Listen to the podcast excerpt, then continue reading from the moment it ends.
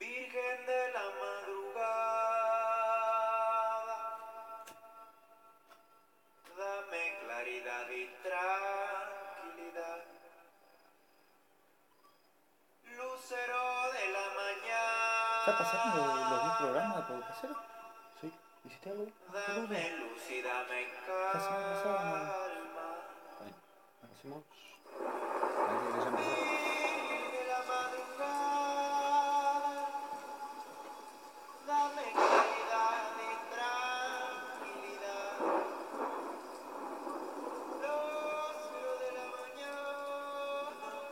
Buenas, buenas. ¿Cómo estamos? Hola, Pipi. Arrancando Buenas. un podcastero nuevo.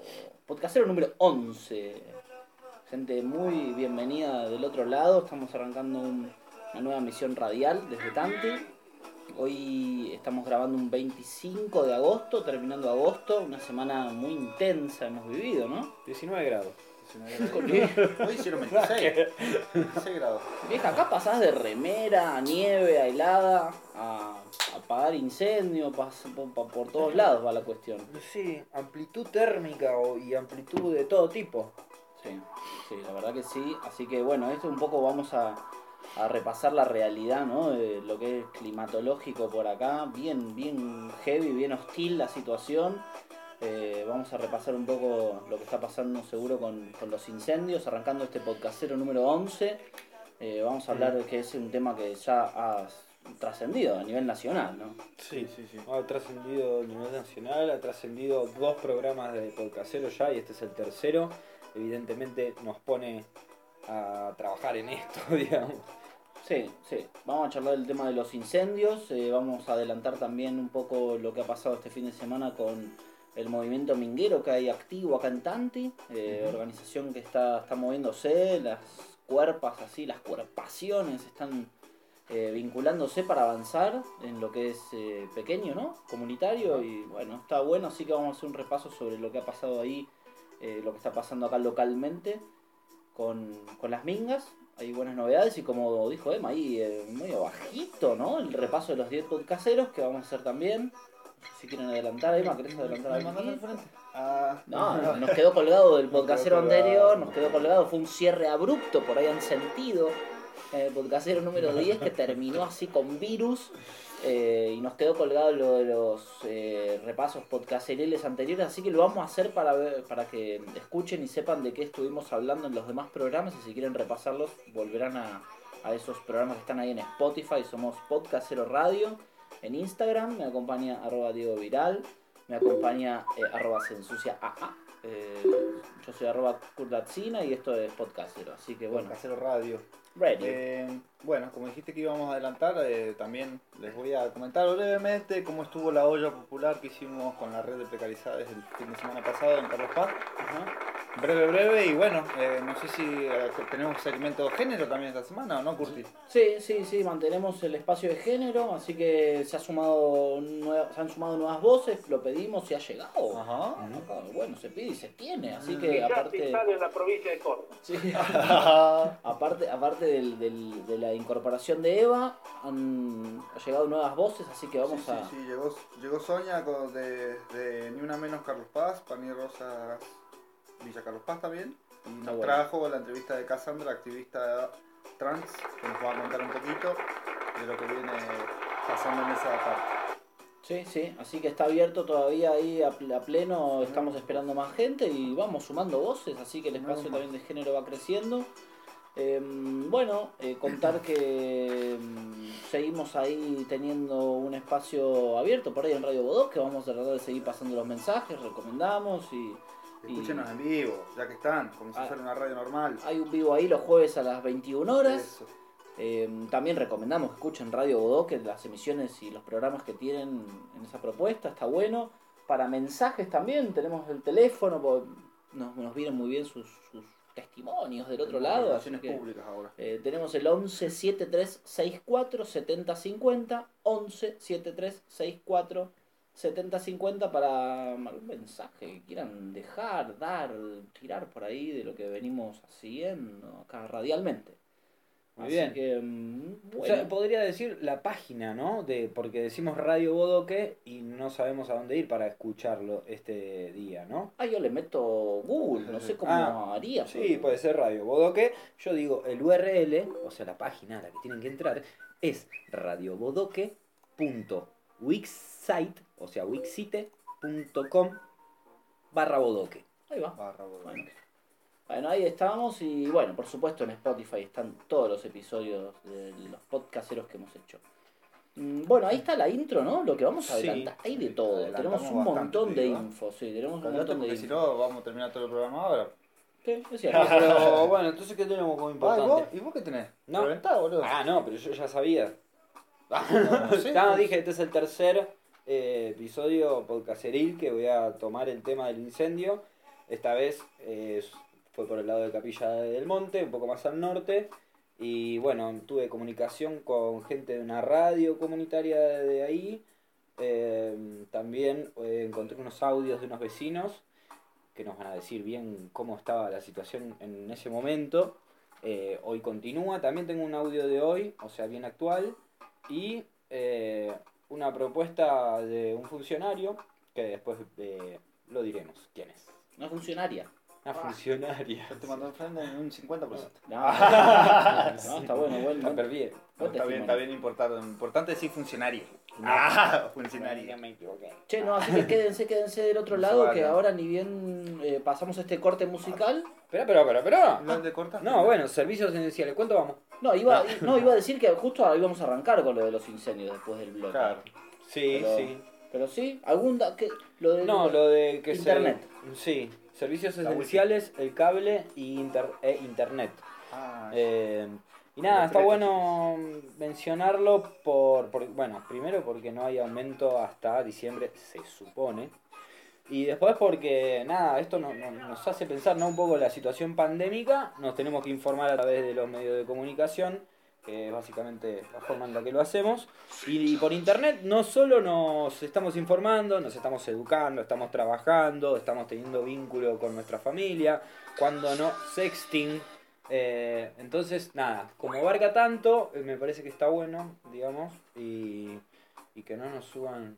Sí, ¿no? con, eh, t- tiene motivo de conectividad, ¿no? Como Claro. para que se pueda acceder a la educación y toda esa movida que sabemos que se queda un montón de gente Sí, afuera.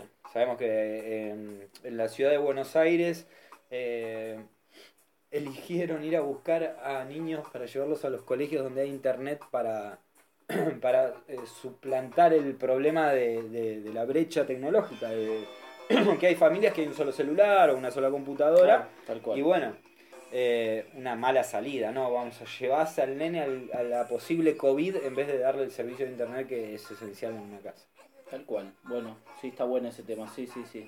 Vamos, vamos a tocarlo un poquito ahí, vamos a repasar todos estos temas, así que vamos, ¿les parece o no? ¿A quién le toca esta semana? Ah, no sé, pero ¿Diego? ¿Te falta ¿Qué? arrancar Ah, vos tengo- o me toca a mí? Me parece que me toca a mí, ¿eh? pueden hacer piedra, papel o tijera entre ustedes. No, no, no. En vivo. Te lo pido ya. Ah, no, mentira. dale, dale. Piedra, papel, tijera. Piedra, tijera. Empataron, no Piedra, empataron. tijera. Ah, la Me ganó. ganó Lema. Me La toca, me tocó. Ustedes saben que la, la- en el segmento que viene les digo cuál es. Ahí nos vemos.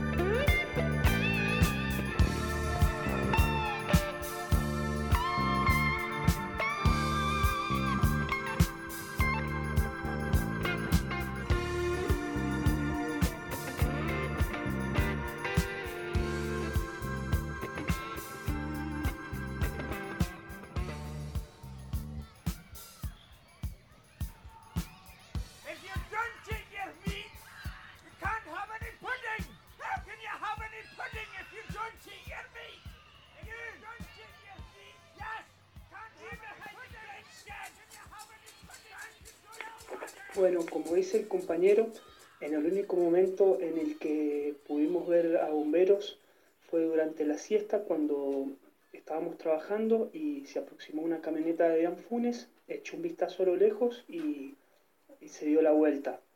Eh, bueno, luego de eso cambiaron los vientos y, y la situación se empezó a descontrolar un poco, que fue cuando desde la comuna comenzaron a llamar eh, con desespero a Defensa Civil pidiendo ayuda y les fue negada. Eh, en ese momento la situación eh, pudo haber sido controlada, el frente no era muy amplio, quizás un par de kilómetros, y, sin embargo ya para lle- llegada la noche estaba muy muy cerca del pueblo. Bueno, hacer énfasis en que ese día, el día sábado, el gobierno estuvo al tanto de la situación, incluso desde el día viernes, y, no hubo voluntad de su parte para controlarlo, llevando a la situación que hoy es de público conocimiento, un incendio gravísimo que afecta desde el norte a, gran parte de, de Punilla. Bueno, estábamos escuchando un audio que está en la página de noticias de eh, cdmnoticias.com.ar, que bueno, es Capilla del Monte, noticias.com.ar. Hay una nota bastante interesante que se llama Copacabana, el punto crítico del incendio y el abandono de las autoridades provinciales. Eh, es una denuncia que están haciendo los vecinos con respecto a la respuesta de la provincia, que bastante dejó que desear. Eh, bueno, cuentan ahí un poco cómo es. Eh, hubo 40 personas voluntarias para ir a apagar ese incendio, aparentemente el sábado. Este incendio comenzó, en realidad, para hacer, eh, para retrotraerlo bastante, el 15 del 8 eh, en Villa Albertina. Pero a la semana siguiente, o sea el 22, comenzó a desbordarse en Capilla del Monte y bueno, la respuesta de la provincia fue bastante lerda eh, y deficiente y eso es lo que me interesaría remarcar. Eh, el fuego se extendió muchísimo, se perdió mucho monte nativo del 3% que tenemos de monte. eh, estamos, lo estamos perdiendo en manos de, de esta brutalidad que es, no sé, desidia y la verdad que la impunidad es lo que me parece como central en esto, como que pasan los incendios y generalmente parece que no sucede nada. Em, bueno, quisiera pasarles un audio un poquito más cercano de hoy a la tarde fue. A las 3 de la tarde me mandaron también de la radio eh, muchas voces de la cooperativa Vivara, que también es de em, Capilla del Monte. Bueno, e- el audio es de Agustín y bueno, nos va a contar ahí un poquito cómo está hoy a la tarde la cosa. Hola, ¿cómo estás? Ahí un saludo a toda la audiencia. Eh, bueno, situación actual muy cambiante, muy cambiante la situación actual porque en un momento parecía que se estaba controlando eh, el fuego en la zona de Tramontana, que es una de las zonas más críticas del día de ayer, y ahora se volvió a activar en esa zona con un viento norte que no llega a ser fuerte, pero que eh, de alguna manera lo va llevando o lo va trayendo hacia Capilla del Monte. De modo que, bueno, minuto a minuto estamos ahí cambiando la información. En este momento preocupa mucho la zona de la Tramontana, eh, que es al norte de Capilla del Monte, aproximadamente 6-7 kilómetros lineales de lo que sería el primer barrio que hay en la localidad de Capilla del Monte. Esa zona, eh, para describirlo un poquito, es una zona de mucho monte nativo, eh, orco quebracho y bueno, distintas especies nativas, una de las zonas que de mayor pulmón de pulmón verde del país, con la, una de las pocas reservas de orco quebracho, quebracho colorado que hay eh, en Argentina. Así que bueno, con mucha preocupación estamos viviendo eso, vecinos están yendo a ayudar a apagar eh, el campo que, que se volvió a activar eh, hace minutos y bueno, esto siendo las 3 y 25 y va cambiando eh, todo el tiempo la información.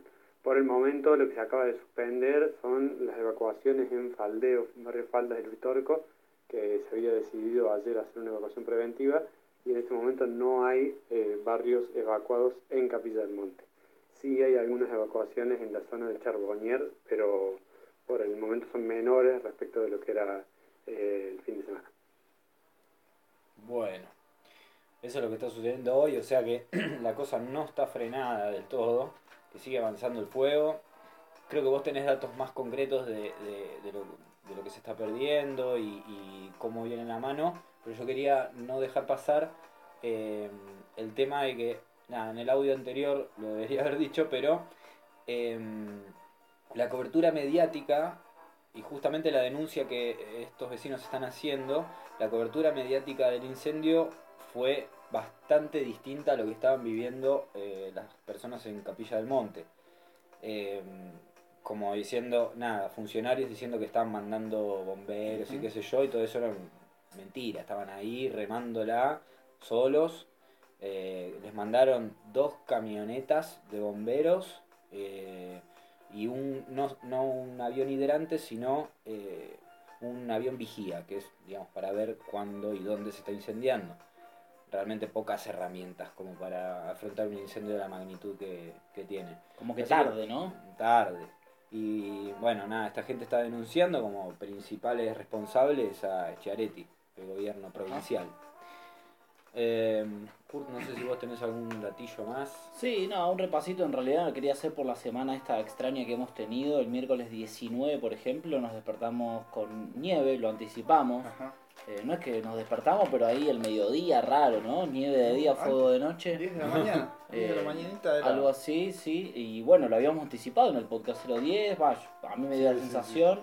Pero bueno, como, como dijimos en ¿No la intro... vos? No, no, no. Mira, porque an- anunciamos lo del incendio y a la semana siguiente hubo incendio. Loco, yo estoy en ¿Y cuarentena, no ¿Qué salgo. onda? ¿Qué onda? ¿hacés nevar vos? No salgo de Tanti, no, no, no. Eh, no, no, pero bueno, que el clima bien cambiante de acá en realidad eso. eh, después eh, tuvimos un frente frío y 10 grados bajo cero se, se sucedió, lo, lo presencié ahí en termómetro posta a posta, acá en Los Chañares, en Tanti, hubo mucho frío. Y la verdad que la nevada del, del miércoles no fue como lo del 2018, pero pero más o menos a la misma altura del año. Fue lindo, fue agradable, pero la verdad que es raro. Acá cambia. Hoy estamos con calor, eh, los fuegos siguen sucediéndose. Entendemos que hay un apro- aprovechamiento de la sequía. eh, hace un montón de tiempo que acá no llueve. En mayo, en junio, en julio. Y en lo que va de agosto no ha caído una gota más allá de esa tibia nieve, por eso quería nombrarla también.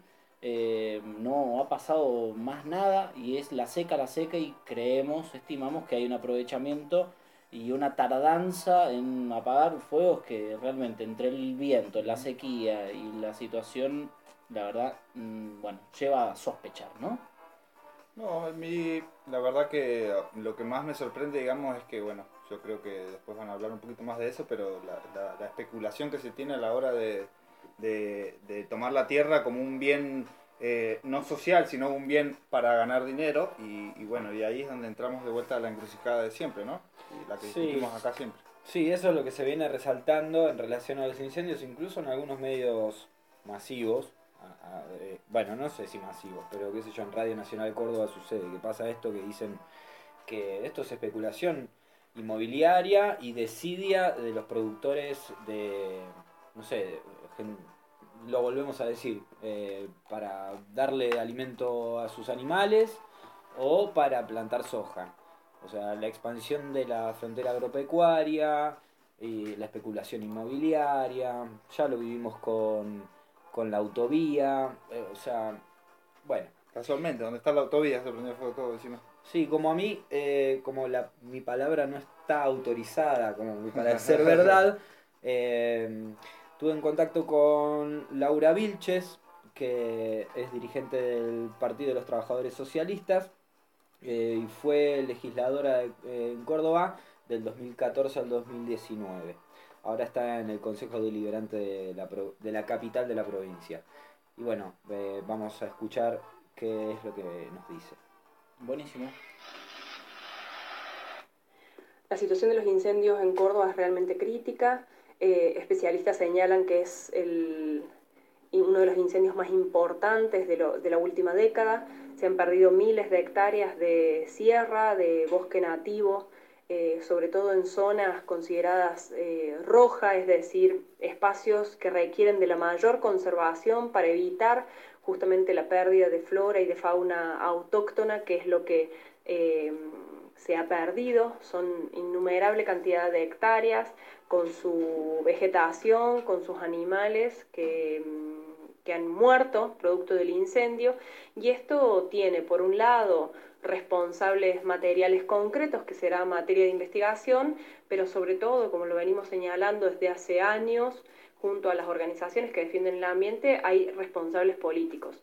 En Córdoba, bajo el gobierno del PJ, desde hace 20 años, lo que se ha extendido es, por un lado, la frontera sojera hacia la zona sur, provocando también desmonte y el arrasamiento de la flora y la fauna autóctona para la siembra del monocultivo de la soja, hacia la zona norte de nuestra provincia, han intentado avanzar con la eh, frontera ganadera para la ganadería intensiva y esto fue el último intento de modificación de la ley de bosques en el año 2006-2017 que tuvo una enorme oposición social justamente para evitar este avance y la pérdida del bosque que significa el cambio de uso de los suelos.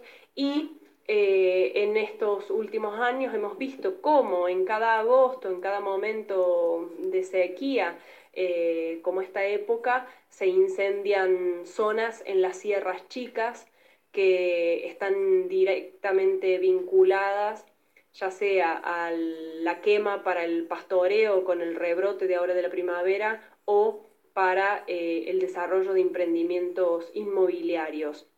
Es, no es casualidad que después de cada incendio se transforma y se cambia el uso de los suelos, se habilita el uso de los suelos eh, distinto al de la preservación y crecen eh, countries y barrios privados para los desarrollistas urbanos que en espacios de, de- lujo pretenden avanzar con sus emprendimientos.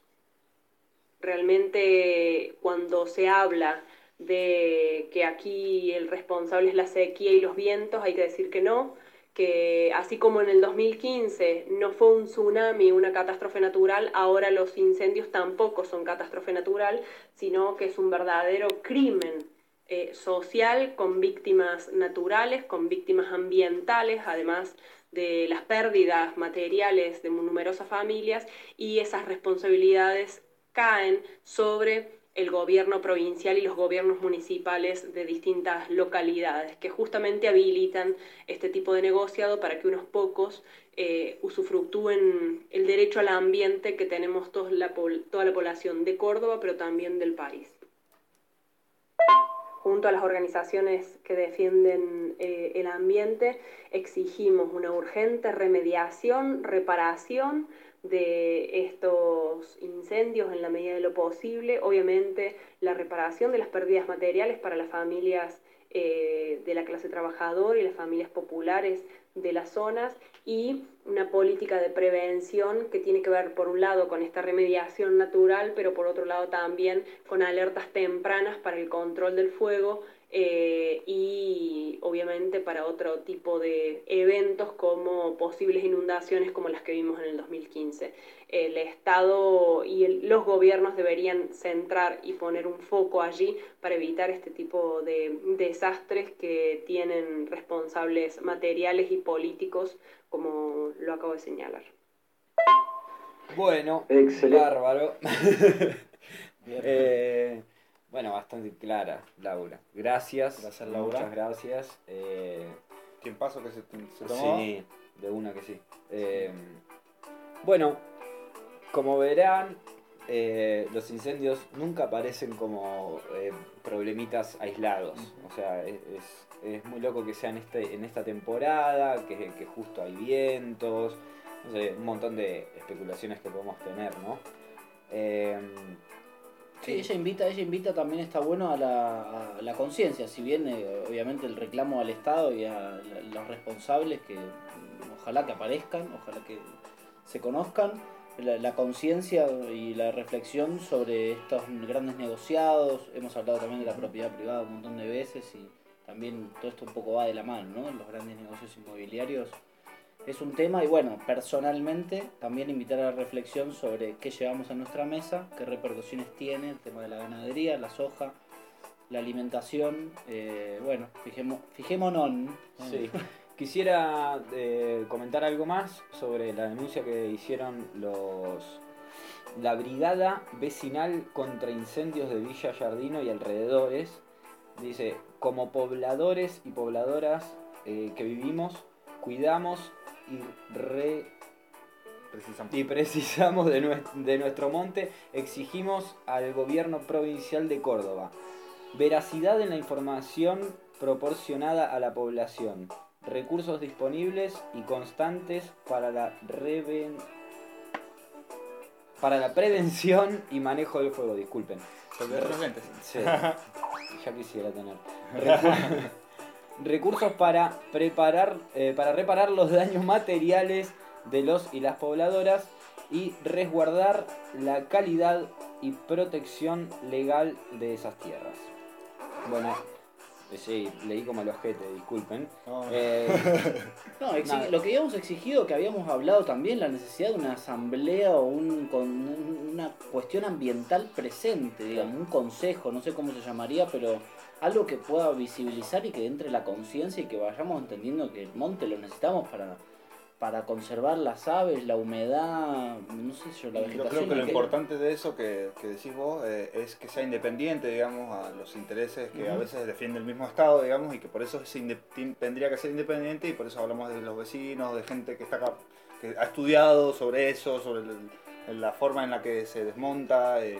sí, Sería creo- como una creo- defensoría del ambiente, no sé. Sí, hay como que creo que estaría bueno pensarlo en los dos sentidos porque al Estado hay que exigirle también porque en la provincia hay una ley eh, un, un impuesto al fuego. Sí. O sea, digamos, hay dinero que se tiene que destinar a esto. Otra cosa de las que aparecía por ahí era que eh, no podían mover los aviones hidrantes por falta de dinero, porque era muy caro. Qué curioso. Vamos a ver qué tan caro sale ahora todo esto. Che, no, tremendo, tremendo. Una cosita más con respecto a esto es viajeros nunca turistas siguen eh, trabajando en relación al monte que nos rodea más cercanamente, que es Tanti. Están eh, con la cuadrilla, eh, búsquenlos, están en Instagram como viajeros nunca turistas. Y bueno, te arrobo antes porque no lo dije, el temita ya lo conocen igual supongo, la segunda parte de Another Break on the Wall es la quinta canción del álbum, eh, obviamente de Wall, y es también la más famosa de las tres partes. Se publicó 15 días antes del, que el- del álbum sencillo. Muy, Muy bien, bien. muy bien, muy bien. Y también yo quería invitar que hace dos horas la página en Facebook Tanti Despierta hizo un posteo interesante, dice 42.700 hectáreas de fuego arrasadas por, eh, arrasadas por el fuego en la provincia de Córdoba en lo que va del año.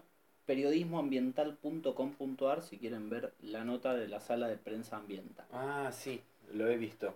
Sala de prensa ambiental, ahí tenés un- una puntita de... Hay algo ahí, así que si se quieren meter, también. Bueno, y nada, una cosita más. ¿Cómo la vivimos nosotros desde acá, que estamos bastante lejos? Tremendo, tremendo. El domingo era el apocalipsis. Sí, sí, cae cenizas, fluye la ceniza, se te pega en el parabrisas, en la moto, en el casco y difícil para respirar, para dormir. Me imagino la gente que está más cerca, impresionante, la verdad. Porque estamos como a 50 kilómetros, 60 por lo menos, 50 ahí a la falda, así que... sí, sí. Y el humo está encima nuestro todo el tiempo. Hmm. Bueno, Bueno, un temita que no tiene mucho que ver, pero lo quiero, a Luis Alberto. Vamos a escuchar Niño Condenado. muy bien.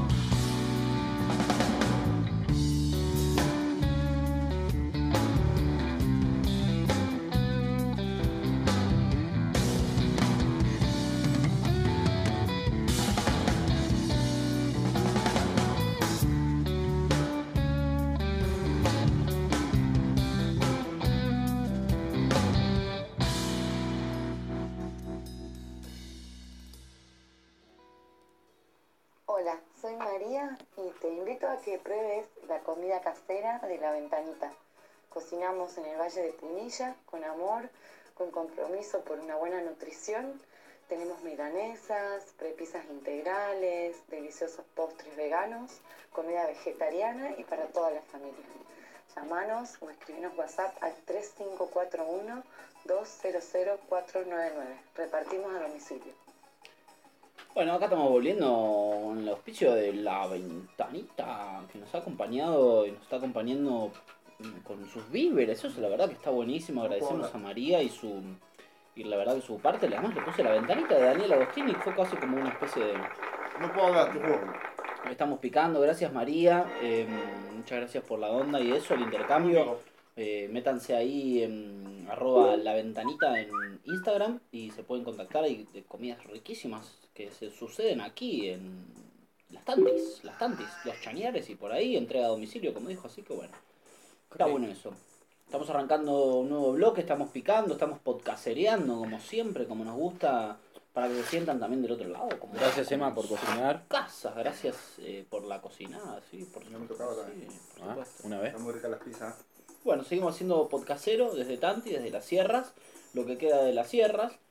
Así que. No. mm, así que, que fue mucho bueno. No, no, está bien, está bien lo que queda de la sierra. Sí, sí. Sí, eh, yo para levantar un poquito ahí el- la, la energía que, que la verdad que, bueno, es un bajonazo lo de los incendios y lo vamos a seguir eh, tratando y eso, que casi me agarra como un hipo y todo, pero eh, quería tirar una noticia positiva, algo que la verdad que nos agrada, que es la actividad que está sucediéndose con la movida de las mingas y el, movimiento minguero en sí en las comunidades, distintas comunidades.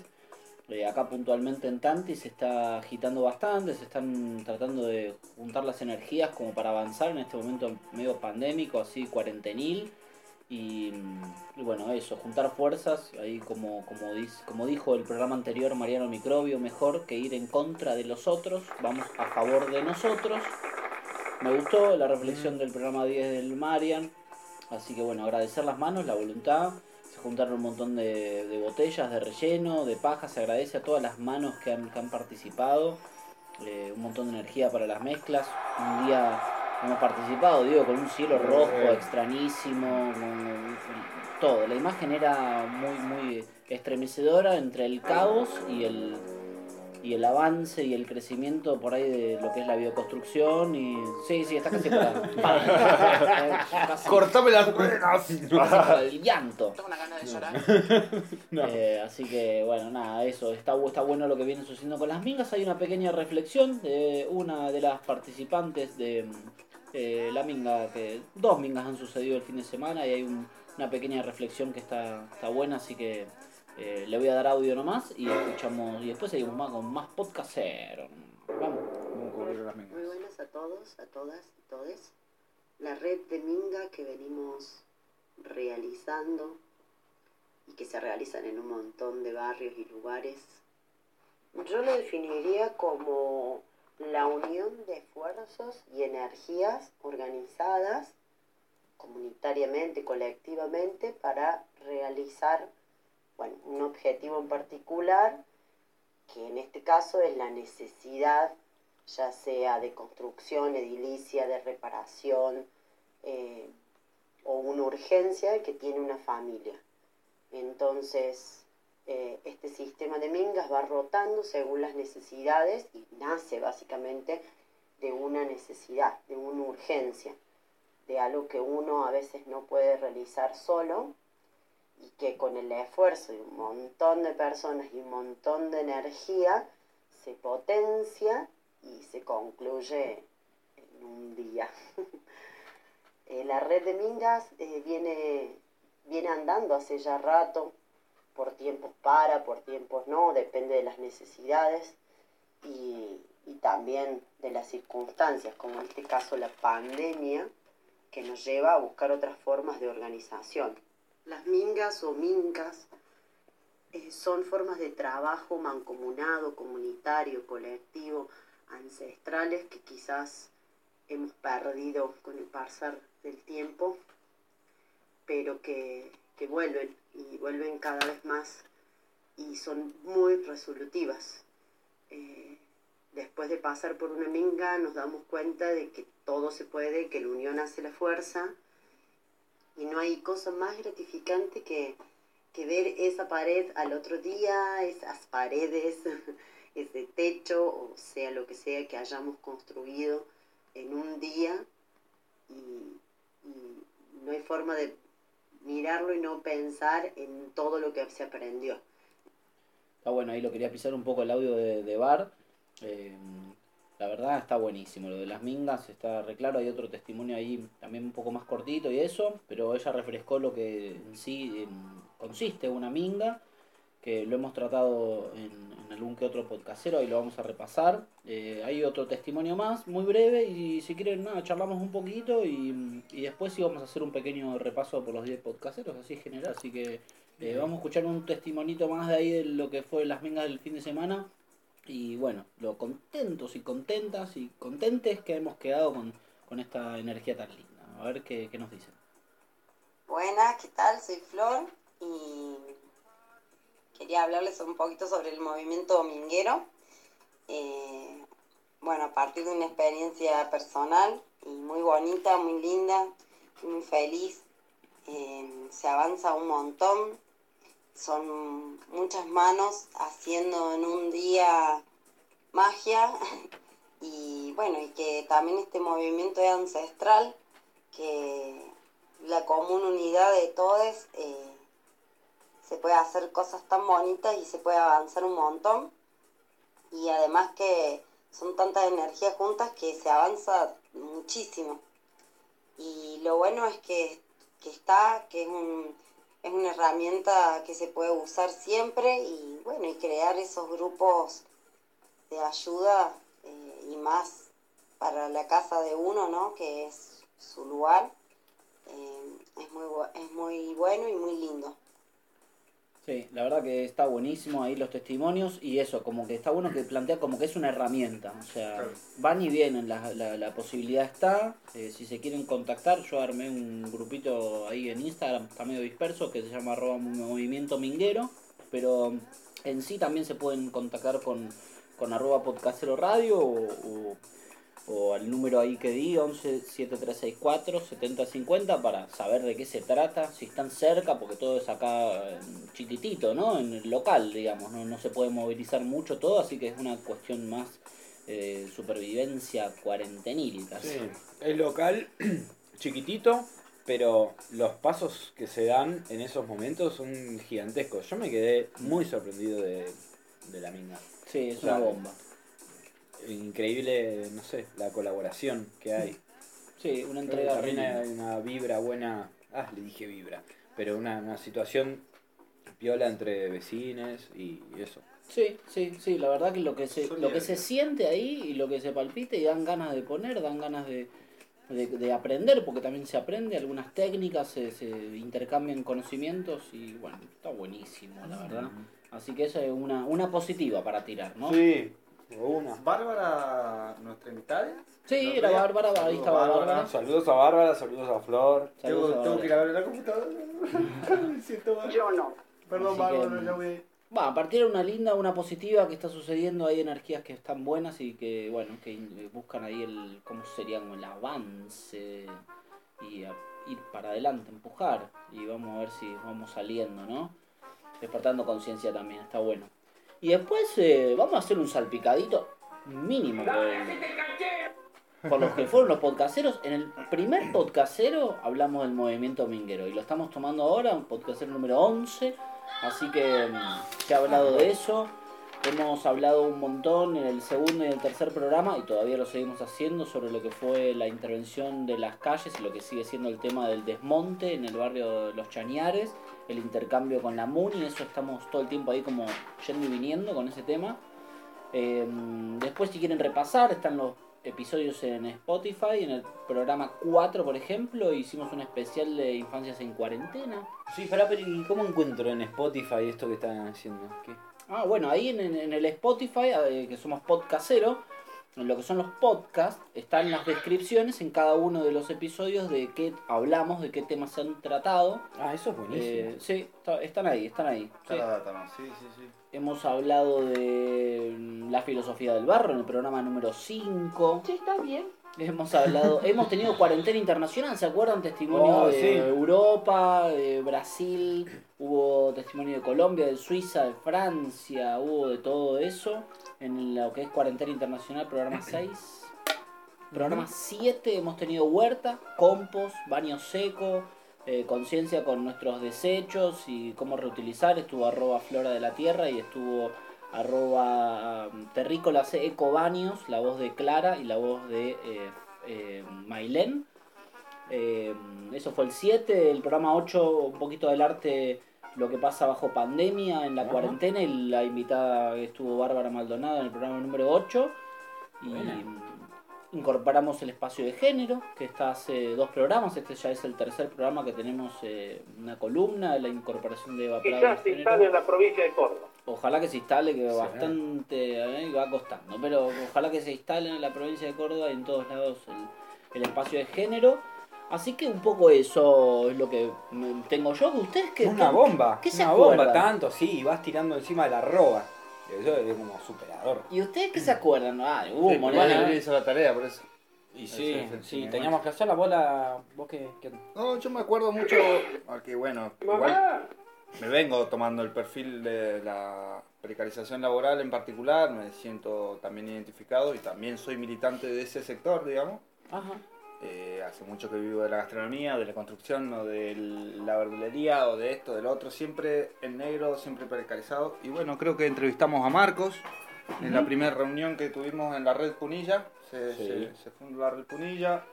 Este, lo tuvimos, después tuvimos un más poquito más adelante, ya cuando estábamos hablando de el tema del de intercambio y, y la movida allá en Villa Parque, también tuvimos audios de la FER. Claro, Eh, sí, algunas discusiones con respecto al poder. Claro, al poder, después que tuvimos, tuvimos Me acuerdo, me acuerdo de, la- de que, nos gustó el atentado cultural, ¿no era? claro, el atentado cultural, tuvimos Pablo.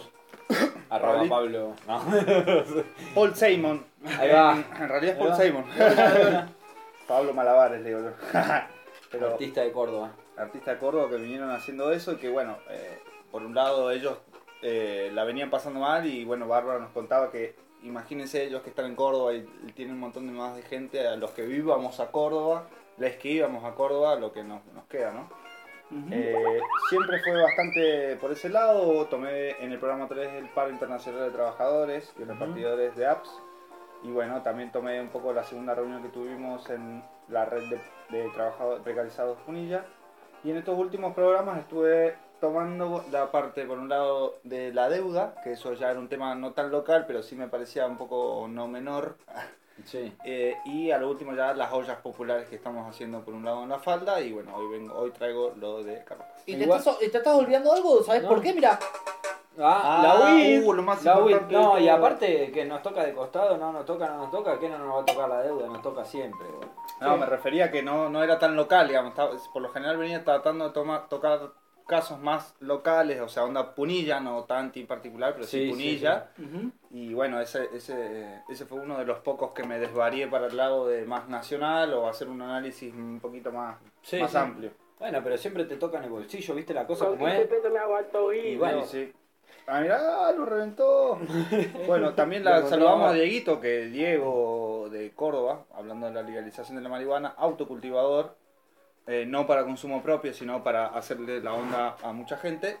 Este, él todavía le tenemos pendiente la segunda parte de sus audios, así que bueno. más adelante seguiremos tomándolo. Gracias, Dieguito. Bueno, eh, yo recuerdo haber sacado a Pablito que estaba, que está en el Montecito con el tema del AINI. Me había llamado la atención esto, estas eh, monedas que estaban circulando, monedas de intercambio, monedas sociales, eh, las podemos llamar de varias formas. Después también eh, saqué un testimonio de Tras las Sierras hablando de la red de intercambio consciente, que tiene que ver más o menos con el palo. Nuevamente el AINI, pero esta vez en el Suncho, y en el Suncho tuvimos la amabilidad de Nadia que nos informó de varias cosas más. Probablemente volvamos a, a- a volver sobre el barrio y que hizo un informe bastante piola de lo que estaba sucediendo en el barrio, que eran varias cosas. Sí, programa 3. Exactamente. Y bueno, en el cuarto eh, tomé el tema de, de Cuesta Blanca, las tomas de tierras de Cuesta Blanca. Tuve un, un testimonio de una persona que había estado involucrada y justo ahí hay una semana de, de- del programa habían absuelto a la última persona que estaba ahí con problemas legales con respecto a la toma. Cierto. Luego Tanti con las ollas populares de la Cámpora, Ajá, con Diego Brusa. Eh, luego Víctor Alegre, eh, un contexto pandemia y cómo llegaron a ser gobierno en Villa Ciudad Parque. Luego, en el siguiente episodio también Víctor Alegre con el tema del cannabis. Sí, Y- que ahí mezclaron y- esa info de Sí, y, y una, una, una invitación de él a discutir sobre poder y a pensar un poco cómo, cómo, cómo vivirlo, digamos, qué hacer con eso. Sí. Eh, nada, interesante, ahí tuvo la devolución de la FER, eh, estuvo bueno. Después, eh, detrás las sierras nuevamente, la moneda par. O sea, yo había tomado a la red de intercambio consciente y ahora surgió, había surgido ahí hace poquito eh, la iniciativa de la moneda par, que, era, que es otra moneda que funciona para hacer intercambios bastante más regional, bastante más ambicioso. Está bueno también, estaría bueno volver a, a meternos en el tema. Y bueno, los tres últimos programas yo vengo trayendo de los pelos el incendio Actualidad. Actual. Fire. Yo me olvidé de decir algo que es no menor tampoco, que en uno en el programa número 5 creo, este, hablamos de fábricas recuperadas, la situación que estaban pasando en la pandemia y tomamos el testimonio de Blanco, que es legislador allá de Neuquén y también es, es subsecretario del sindicato ceramista de. Che, ¿hemos Bien. metido de todo? De o qué? todo. Y, y encima nos, no- creo que es- creo que nos mete más. ¿entendés? Todavía yo creo que podemos, de esto lo decía lo de las fábricas recuperadas, porque quiero hablar de las fábricas recuperadas de Córdoba y sobre la situación que están pasando en, en, estas, en esta pandemia. Y hay varios informes, varias datas, pero bueno. Está bueno, está bueno. Así que la invitación a escuchar, eh, si quieren, los podcasteros anteriores están todos ahí en Spotify. Y sí, se pueden, se pueden, ahí está el tal detalle de qué se habla en cada podcastero, así que pueden meterse, chusmear y bueno, y comentar lo que quieran. Por ahora estamos haciendo el podcastero 11 y bueno, ha sido, ha sido de todo, la verdad. Me quedó algo colgado, les quedó algo colgado. Por mí está bien. Ah, vos- Sí, para. Diga, diga. Ah, la podemos tomar al final, si no. Situación COVID. Ah, es que todavía está el COVID. Sí, sí, sí, todavía está el COVID. Por más Ah. que nos estemos incendiando, todavía hay una situación COVID. Si querés, Ajá. la sumamos a la cantidad de problemas que venimos. Mamita, bueno, bueno, bueno, bueno. vamos a ir a un corte musical. Lo voy a presentar antes de mandarlo. ¡Mamá! eh, que realmente es un temonazo de que se ha grabado en, dicen entre el 17 y el 21 de mayo de 1967 el tema que vamos a escuchar a continuación que es de una banda que ustedes quizás conozcan que se llama The Rolling Stones Piedras Rodantes o algo por el estilo y el tema es She's a Rainbow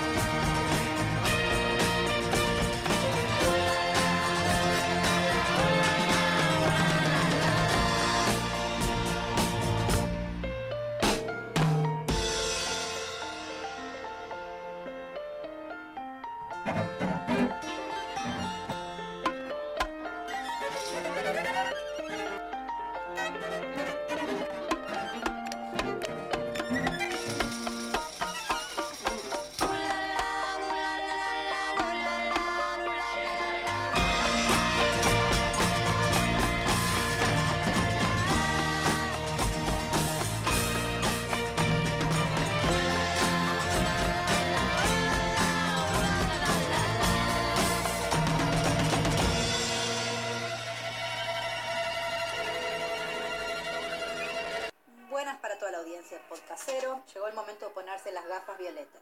Soy Eva Prado y voy a dar un resumen de noticias de la última semana en materia de género. La CEPAL dio a conocer en su último informe que 118 millones de latinoamericanas caerán a la pobreza a partir de la crisis económica desatada por el COVID-19. Esto es un 22% más que en 2019. Otro informe, esta vez local, del CONICET junto al Ministerio de Géneros, ha analizado el impacto del COVID entre mujeres urbanas y rurales. Los datos son alarmantes. En el caso de las mujeres urbanas, el 55% son jefas de hogar, o sea que sus ingresos representan el mayor ingreso de la familia. Entre ellas, el 92,6% se ocupa exclusivamente de las tareas escolares de los niños y niñas. El 20% registró que fue precarizada durante la cuarentena. En el caso de las mujeres del ámbito rural, el 94% ha declarado que se hacen cargo en el 100% de, las de los trabajos domésticos y del cuidado, siendo el 68% jefas de sus hogares.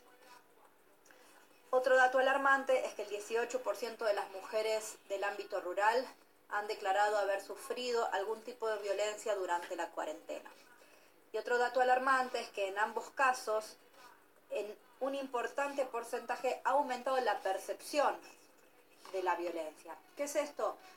Muchas veces somos víctimas sin poder percibirnos como tales.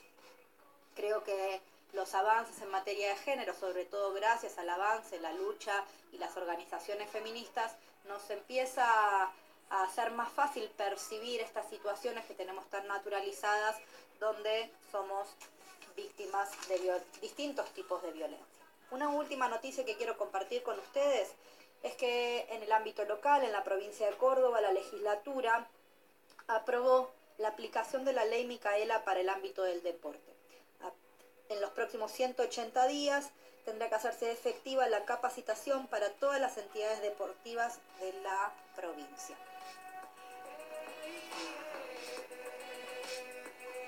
Hola, soy Sonia, militante de Pan y Rosas y del Ni Una Menos Villa Carlos Paz. Hoy nos va a hablar Cassandra Sandoval, vive aquí en Tanti y nos va a contar sobre su militancia y adentrarnos un poquito en la problemática del colectivo Travesti Trans. Hola, soy Cassandra Sandoval, periodista travesti, integrante de la agencia Sudaca TLGBI, colaboradora de, de varios medios radiales y también soy parte de la comisión directiva de la convocatoria federal Travesti Trans Argentina. Bueno, en esta oportunidad nos parece necesario compartir impresiones, puntos de vista y opiniones respecto de la realidad que vive el colectivo travesti trans en Argentina, que evidentemente es desesperante porque mm, según los relatos, según las informaciones que recibimos de manera informal a través de los contactos que tenemos en diferentes puntos del país, a través de las organizaciones de la sociedad civil vinculadas directamente a nuestro colectivo, en la Argentina ya hay más de 60 compañeras, compañeros víctimas del travesticidio social. Ese es el término que usamos para dar cuenta de una realidad en la que vive hace mucho tiempo históricamente el colectivo travesti trans, segregado, discriminado y excluido de los derechos más básicos y elementales para poder vivir, para poder sostenerse y crear una, una- una vida digna de, de ser llevada y vivida, ¿no? El travesticidio social tiene que ver con eso, con la visibilización que hacemos de la falta de acceso a políticas públicas concretas que respalden el acceso a derechos concretos como el acceso al trabajo, a la salud, a la vivienda digna, al reclamo que hacemos todavía para que se cumplan con los diferentes artículos de las leyes como la de matrimonio igualitario e identidad de género que dependiendo del punto en el que nos encontremos en nuestro país van resaltando cuestiones problemáticas en un lado y en otras otros, pero siempre digamos desde una potenciación de la exclusión y las formas de estigmatizar que tienen las personas, las comunidades, las sociedades, una estructura, digamos, que está muy instalada en el imaginario social de nuestro país que todavía dice que no somos personas dignas,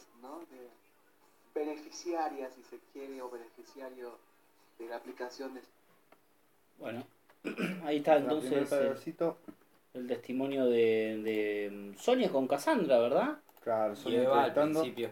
Y Eva al principio haciendo un picado de noticias, agradecimiento a Eva Prado, que trae su... ¡Ah! Gaso. Se, se cortó el, el audio de golpe. Largamos directo con el espacio de género, así que mm, bueno, eh, ahí estuvo Eva trayendo el picado de noticias Sí. y después gracias a Cassandra y a Sonia, ¿no? Por, por el espacio y por las voces, eh, así que bueno, el, el espacio de género está bueno que esté abierto. y- Estuvo re bueno todo lo que dijo. Creo que le queda un pedacito Sí. más. Si lo querés pasar y vamos al otro tema. el- Mira, a mí, a mí me parece. No, ah, simplemente que me parece que está re bueno que esté la, la voz de todos. Y nada, que me pareció re interesante todo lo que dijo, a reflexionar, a pensar. Bueno, vamos con el cierre entonces de esa entrevista y de eso. de derecho. Es, es muy duro poder relatar eh, las diferentes vivencias y experiencias atravesadas por, por el dolor, por los travesticidios, por las ausencias, por las miserias. Por un lado, municipales, provinciales y el nacional mismo que poco a poco van encontrando algunos mecanismos para cambiar esta realidad, pero insuficientes aún porque mm, esos mecanismos no solo están atravesados por una burocracia estatal propia de la aplicación que se hace a la hora de pensar cómo se accede a determinadas acciones, a determinados objetivos o a una respuesta concreta y directa. Pasa evidentemente todo lo contrario.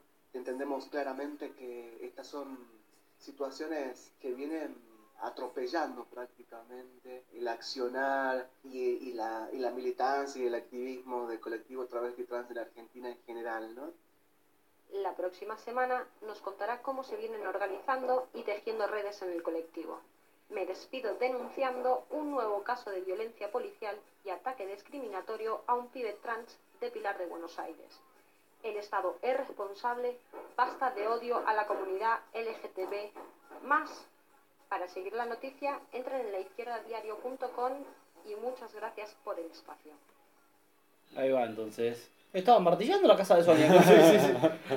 Creo, creo que le están haciendo algunas reparaciones al vecino, me parece. Perfecto, perfecto. Gracias, bueno, gracias. un saludo a Sonia. Muy bueno, estuvo muy bueno. el- Sí, de una, de una. Gracias, gracias por participar. Está buenísimo. Por, por entregar sus palabras. Bueno, yo lo voy a hacer breve hoy. Vamos a hacer cortito. La idea era contar nada más la idea de lo que fue la olla el domingo, que llevamos adelante junto con la red de precarizadas de Punilla en Mm. Carlos Paz, en, la, en el barrio del Sanjón. Bueno, este fue el pasado 23 de agosto en el merendero La Cabra con Pulgas. Agradecemos a Sergio por, por el espacio, una más a Sergio. Bueno, ahí estuvimos más o menos desde las 10 de la mañana llevando a cabo la olla. Fue un buen trabajo en equipo para mí. O sea, desde buscar las donaciones, pasando contactos para el merendero. De vuelta, gracias Sergio, una masa. La idea es seguir repitiéndolo si podemos.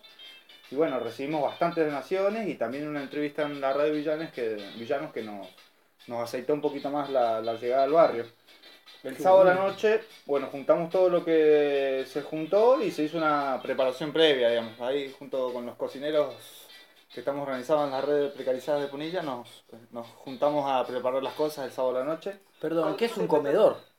No, es un merendero. Un merendero. Es un merendero, eh, Sergio a pulmón, él desempleado, igual que varios de nosotros. eh, a pulmón lo abrió el merendero y dijo, o sea, en una situación muy compleja en la que estamos pasando, donde los pibes a veces capaz no tienen lugar donde comer o al mismo tiempo capaz no tienen lugar también donde ser contenidos y a mí me parece excelente el trabajo que está haciendo Sergio. Este, en un principio enojado un poco también por la situación y pensando que, bueno, que, que los políticos de conjunto en general siempre lo eh, utilizan esos espacios como para brindarse su, su lavada de cara y después se desaparecen. Entonces, bueno, nosotros queremos también mostrarle que, que la organización también puede ser diferente, digamos, y, y desde abajo, digamos, siendo lau- los laburantes con los desocupados, con, esta, con la gente que la está pasando peor, organizándonos juntos. De una. Eh, la jornada nos ayudó a conocer un poco mejor la situación del barrio. Entre 100 y 150 porciones estuvimos repartiendo a unas 15 y 20 familias más o menos que se acercaron y Sergio incluso nos decía que, que fue poquita gente. Me decía, no, no, hoy estuvo flojo. ¿no? Ajá. Eh, bueno, la consigna que venimos levantando desde la red fueron las que tomamos. Basta de violencia policial, pan y trabajo para todos. sumate a hablar para pensar entre todos cómo salimos de esta, y si tocan a UNE, tocan a todos. Eh, no sé si quieren este, eh, contar un poquito más, yo después cierro con una ideita cortita. No, sí, me parece fundamental. Ahora, pensaba en que son poquitos los que van y me- se me hace si es por falta de información o, o sea, evidentemente falta y necesidad hay. Hoy yo trabajando me encontré con una situación que hay un había un merendero en el parador. Voy a tirar, tengo que investigar un poquito más, pero había un merendero en el parador que tuvo que dejar de funcionar en pandemia por situaciones COVID en las que le- la municipalidad les pidió eh, ciertos requisitos que no cumplen, entonces no pueden funcionar, digamos, eh, básicamente eso. Es tremendo y aún así eh, están funcionando eh, Hola, clandestinidad, digamos. sí, la, la situación de Sergio, digamos, es esa, es, es la, la verdad que yo lo hago, esta es mi casa y yo invito al que quiero a mi casa. Y tiene que decir eso porque, primero por un lado, no quiere recibir cosas para después tener que transar con los políticos, ni por otro lado tam- tampoco le alcanza. No, no, tiene para la luz, tiene para esto, lo otro, y, y encima una habilitación, entre comillas, que obviamente no es el único merendero que tiene el barrio. Y tampoco es la primera olla popular que se hace en el barrio. ¿Me ¿En explico? qué barrio es, loco? El, es, es el Sanjón, es, es parte de Quinta, la Quinta sería en realidad, pero es una villa eh, humilde y de, de- de zona de trabajadores que, que la está viniendo pasando mal. La- Los sectores desocupados, digamos, eh, se, se- se aglutinan pensando en cómo van a ser. Sergio mismo nos contaba su situación. Y imagínate los que tienen familia, o sea, los que, por ejemplo, viven la construcción y está parada, allá en Carlos Paz está un poquito más parada, o la misma gastronomía. es- Sí, sí, sí, una todo lo que sea turismo, hotelería, todo eso. Sí, el miedo, sí, el miedo circular también. Además, además, como lo hablábamos antes, ese de o si lo agarro el coronavirus o si me junto con alguien que tiene coronavirus. digo. No, no, voy al comedero y me dan comida con corona. Y además ahí la poli seguro dando No. vueltas. Bueno, pescando, pero ese ¿no? fue el mismo barrio, encima nosotros hicimos el merendero a media cuadra, donde la policía se metió a los tiros a sacar a los pibes que estaban jugando a la pelota. Mientras ese mismo día en Zebra, en la placita de Zebra, en Carlos Paz, en pleno centro, todo bien. el mundo podía jugar y nadie bien. le decía nada. Vamos a Patio. Olmo, pero no abrimos la feria. Claro. Este, Bueno, ya sabemos, digamos, para qué está la policía otra vez, defendiendo los intereses del mismo de siempre, donde los pibes no salen ni de su propio barrio y, y, los reprimen a ellos y a, a los, otros pibes, por así decirlo, un poquito más pudientes, este, los, los le dan vía libre. Nuestro objetivo para la organización de, de esa olla también era la idea de una asamblea con los vecinos y bueno, se dificultó un poco, pero es la primera vez que, que vamos al barrio también y, y como decías vos antes, no nos costó un poco entrar de cero, porque además ya se hacen ollas populares y hay otros merenderos y bueno, la idea es, por eso es, eh, aceitar un poco más y, y ver que la misma gente del barrio también eh, intente organizarse. ¿Y hay, hay otras organizaciones en el barrio?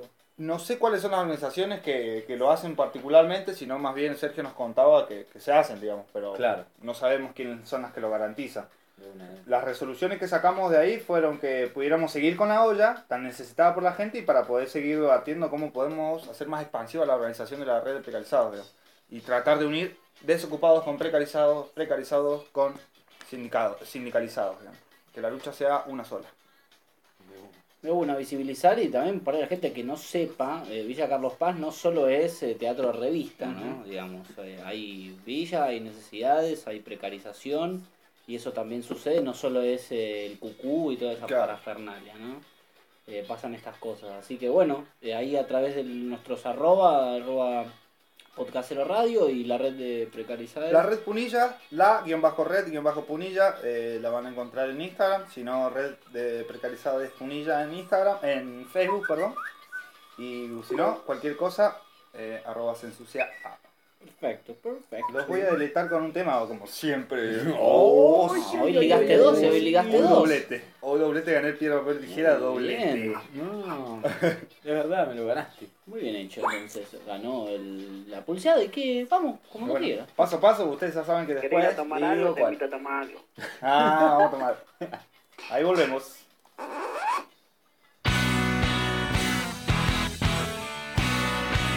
If you wanna make a move, then you better come in. It's just ability, that reason that we're so thin.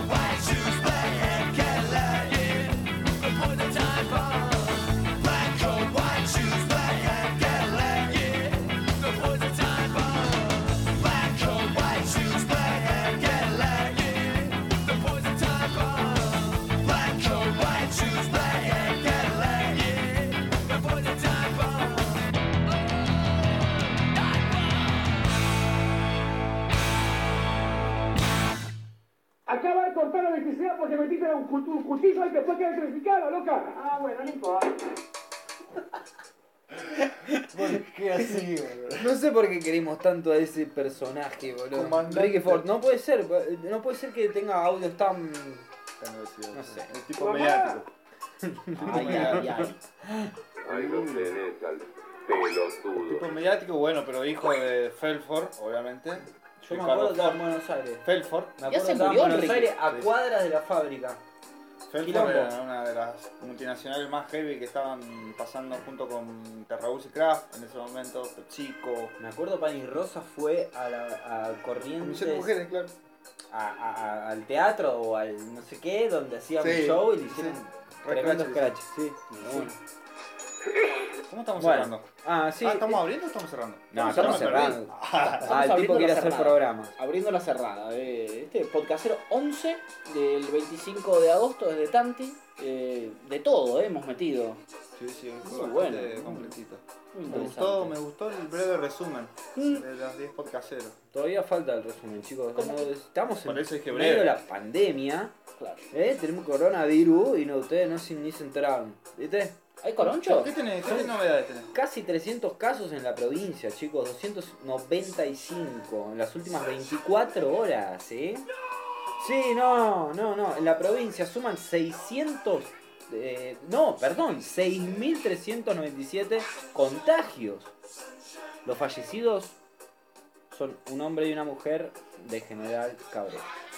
Ahí está el tema del, del COVID. También yo me enteré que hay como personas que tuvieron COVID que han vuelto a tener COVID. También hay un tema Sí, que hoy se estaba hablando, hoy se estaba hablando de eso. Punilla, Cosquín 2, Falda 1, Santa María 1, Villa Carlos Paz, Clava 13 tipos ahí con de tipes.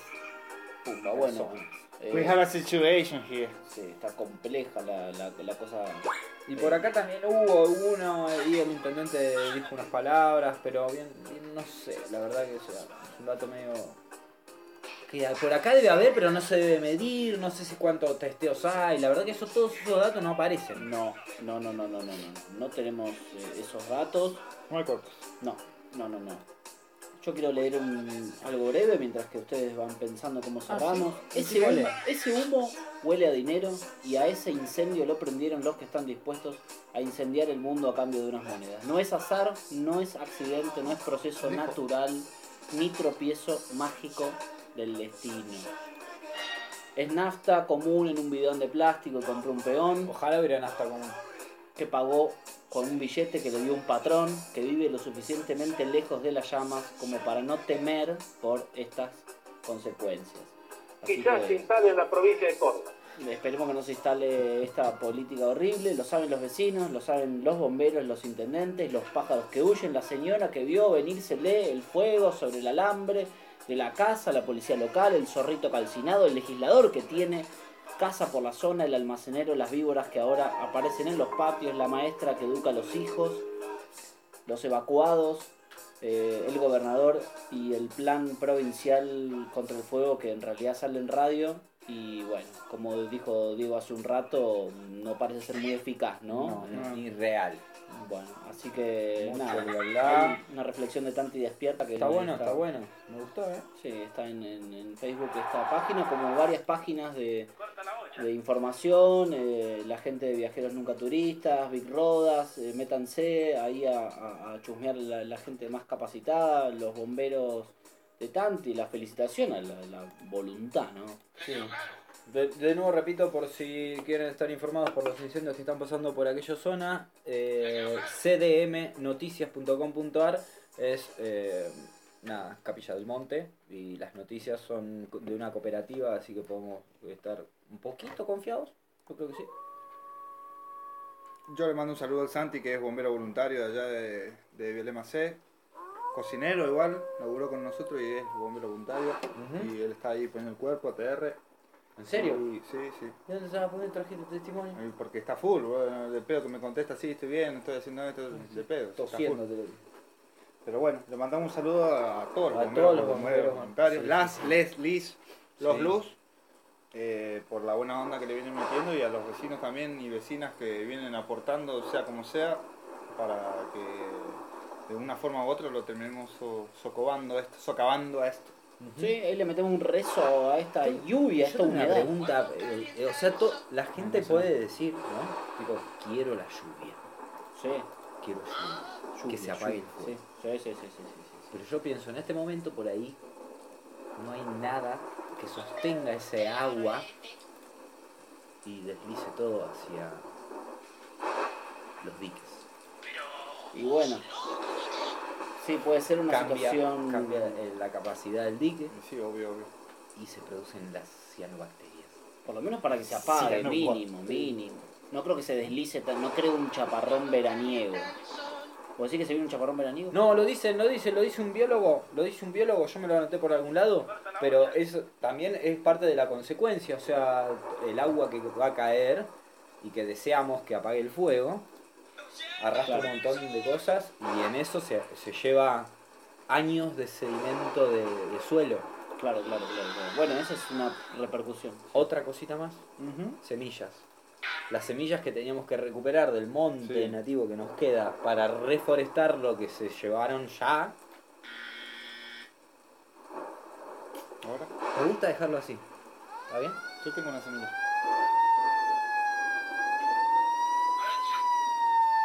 Arrancamos la divaga, la divaga.